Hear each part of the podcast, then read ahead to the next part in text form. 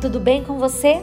Você está no podcast da Mulher Inteligente. Eu, pastora Karina Tudela, e você na jornada da leitura bíblica diária. E hoje é o dia 25 de junho, 176 dias lendo a palavra de Deus. A sunamita volta para sua terra.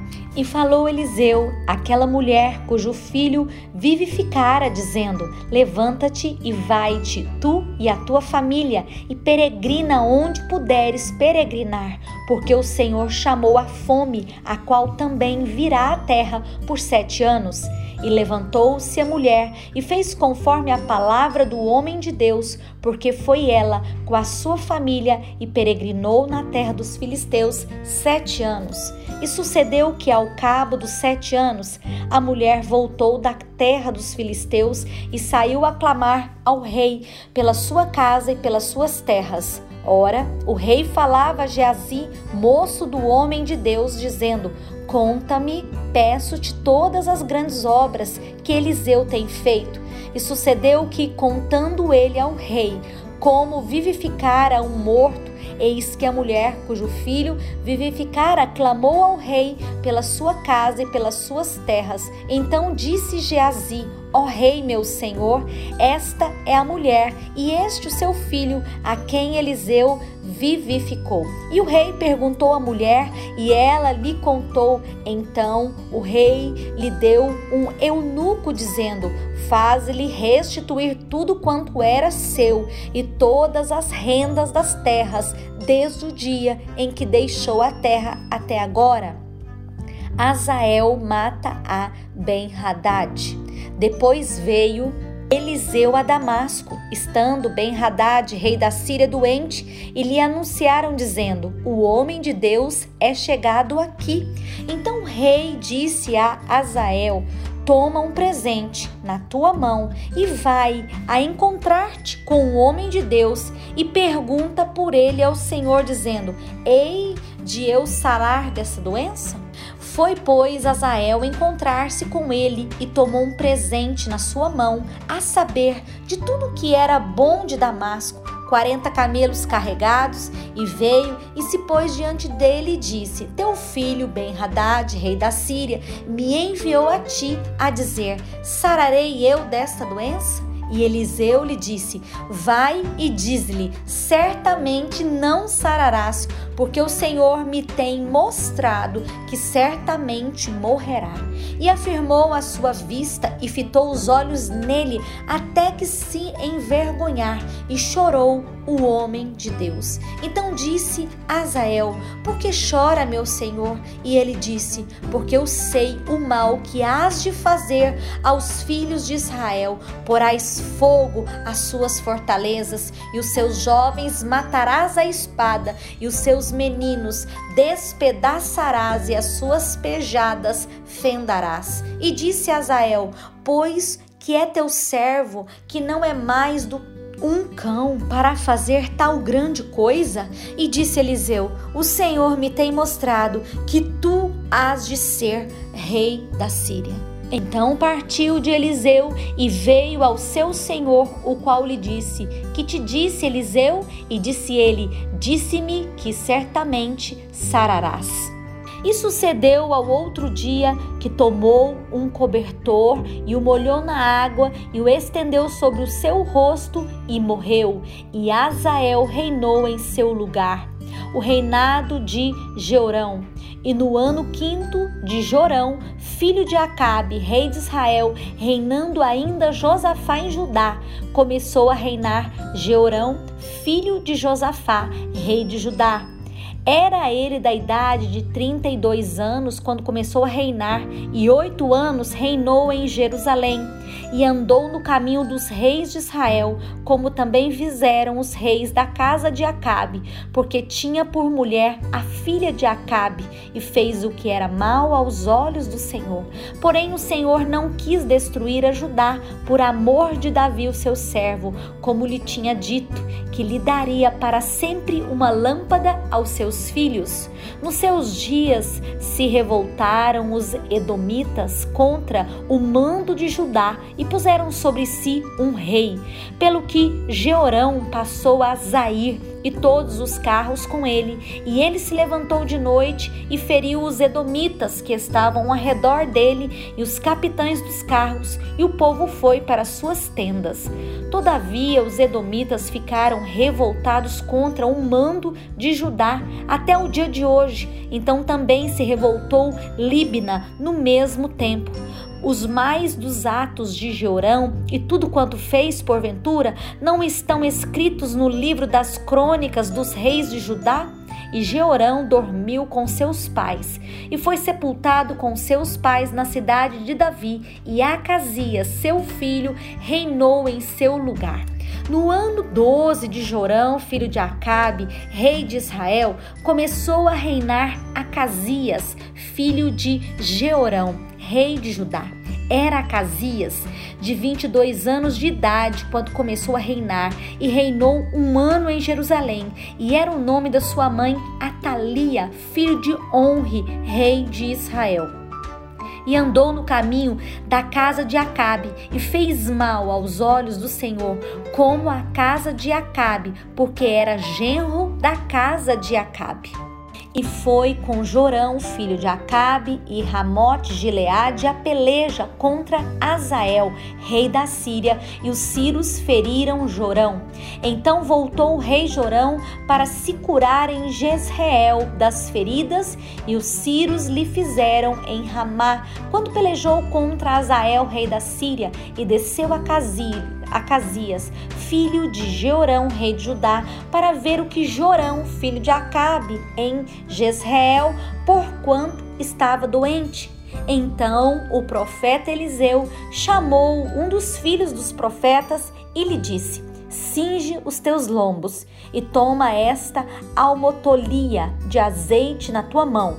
Vai-te a Ramote Gileade. E chegando lá, vê onde está Jeú, filho de Josafá, filho de Ninsi, e entra e faz o que ele se levante do meio dos irmãos, leva-o à câmara interior e toma a almotolia de azeite e derrama-o sobre a sua cabeça e diz: Assim diz o Senhor: Unge-te rei sobre Israel. Então abre a porta e foge e não te detenhas.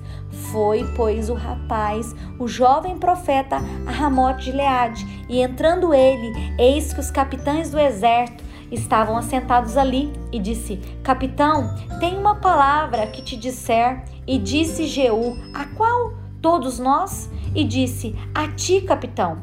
Então se levantou e entrou na casa e derramou azeite sobre a sua cabeça e lhe disse: Assim diz o Senhor Deus de Israel: Unge-te rei sobre o povo do Senhor, sobre Israel, e ferirás a casa de Acabe, o teu Senhor, para que eu vingue o sangue dos meus servos, os profetas, o sangue de todos os servos do Senhor, da mão de Jezabel, e toda a casa de Acabe perecerá, e destruirei de Acabe todo varão quanto o encerrado como livre em Israel, porque a casa de Acabe hei de fazer como a casa de Jeorão, filho de Nabate, e como a casa de Baassa, filho de Aias e os cães comerão a Jezabel no pedaço do campo de Jezreel, e não haverá quem a enterre. Então abriu a porta e fugiu. E saindo Jeú, os seus servos do seu senhor disseram-lhe: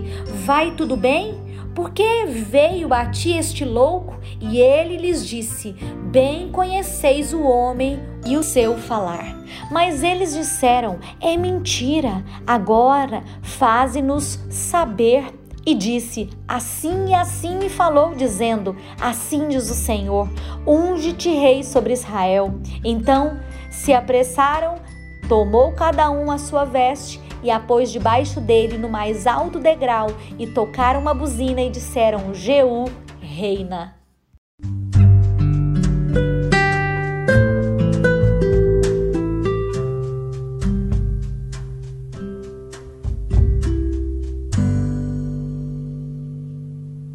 Novo Testamento Atos dos Apóstolos, capítulo 16, versículo 16. E aconteceu que, indo nós à oração, nos saiu ao encontro uma jovem que tinha espírito de adivinhação, a qual, adivinhando, dava grande lucro aos seus senhores. Está seguindo a Paulo e a nós, clamava dizendo: Esses homens que nos anunciam o caminho da salvação são servos do Deus Altíssimo.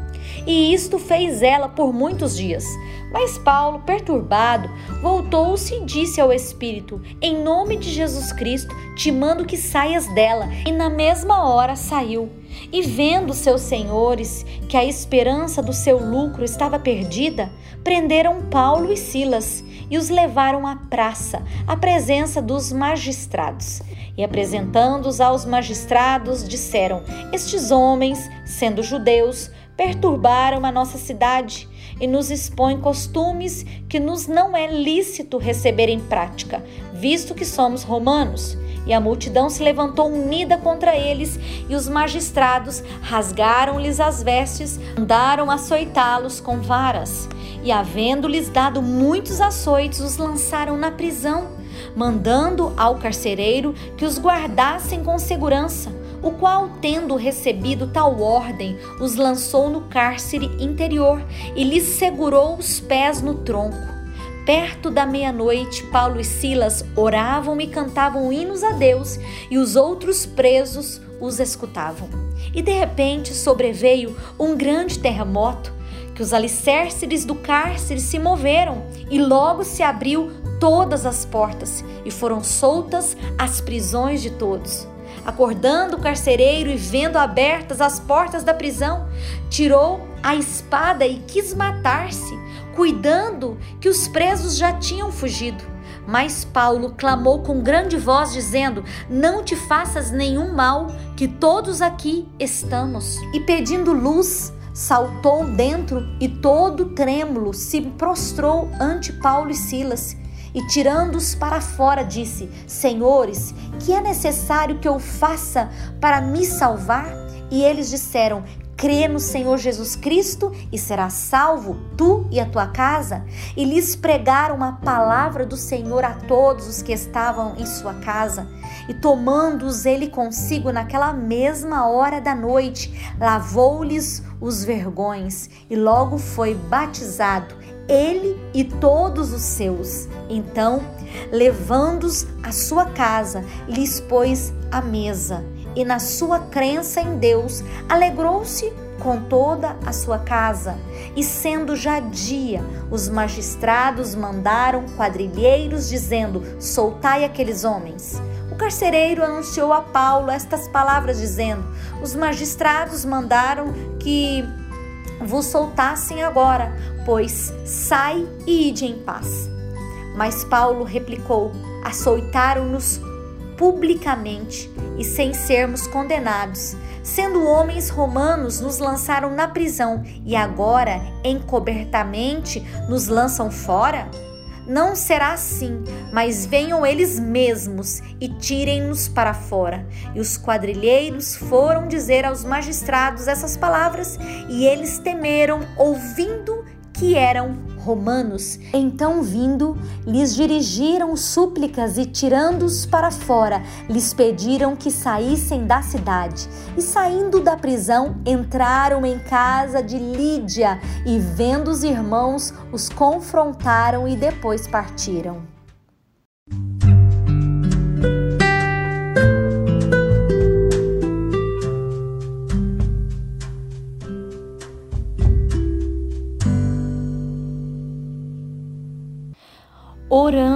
Os salmos. Salmo 143. Lembre-se das coisas que Deus já fez para você no passado e peça que Ele faça aquilo que você precisa agora. Ó Senhor, ouve a minha oração, inclina os ouvidos às minhas súplicas. Escuta-me segundo a tua verdade, segundo a tua justiça e não entres em juízo com o teu servo, porque a tua vista não se achará justo nenhum vivente.